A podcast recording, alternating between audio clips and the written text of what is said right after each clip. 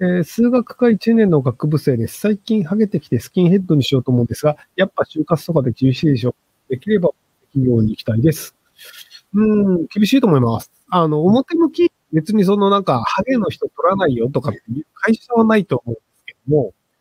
ただ、やっぱりその若くして坊主の人って何か別になんか特殊な能力があるとかであれば取ろうってなると思うんですけど、髪の毛生えてるやつと生えてないやつどっち取るって言われたら、まあやっぱりその他の取引先にずれてた時になんかちょっと面倒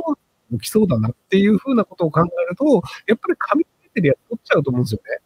で、要はあの面接で美男美女は受かりやすいっていうのは、あの、厳然たる事実としてはあるんですよ。要はその営業に行くときに、ブサイクが来るのと美人が来るのどちらの方が営業成績いいですかってなったら、やっぱりその美人の方が営業成績が良くなるのは当たり前じゃないですか。なので、その、見た目というのは重要ですよっていうのを、ただまあ、なんかルッキズムなようなかなかなか言われないんですけど、現実としては、あの別の理由で落とされると思いますけど、あの見た目に何らかの難があるっていうので落ちる場合があるんじゃないかなと。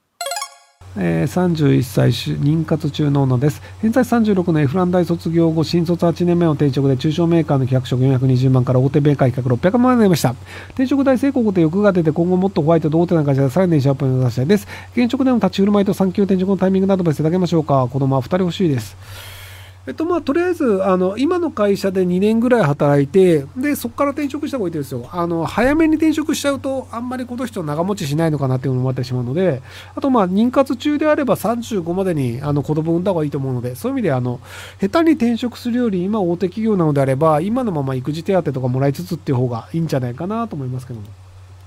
えー入庁1年目にパワハラを受け手帳持ちの鬱になり休職しています。いろいろなところに訴えつつパワハラを指定したいのか審議が進まず相手は昇進しました。もう諦めて産え育休産休下職を取って文献で辞めるか悩んでいます。復帰もしましたが押されました。旦那の不要に入りバイトとおまけのハンドメイド作家として生きて考えています。障害者はどう生きていくか教えてください。えっとあのその町内の審議でやるのではなく普通に弁護士つけて裁判やってください。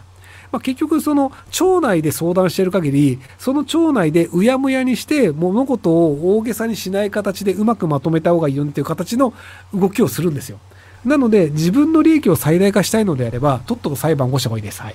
あなたの味方は弁護士です。あの町内の職員ではありません。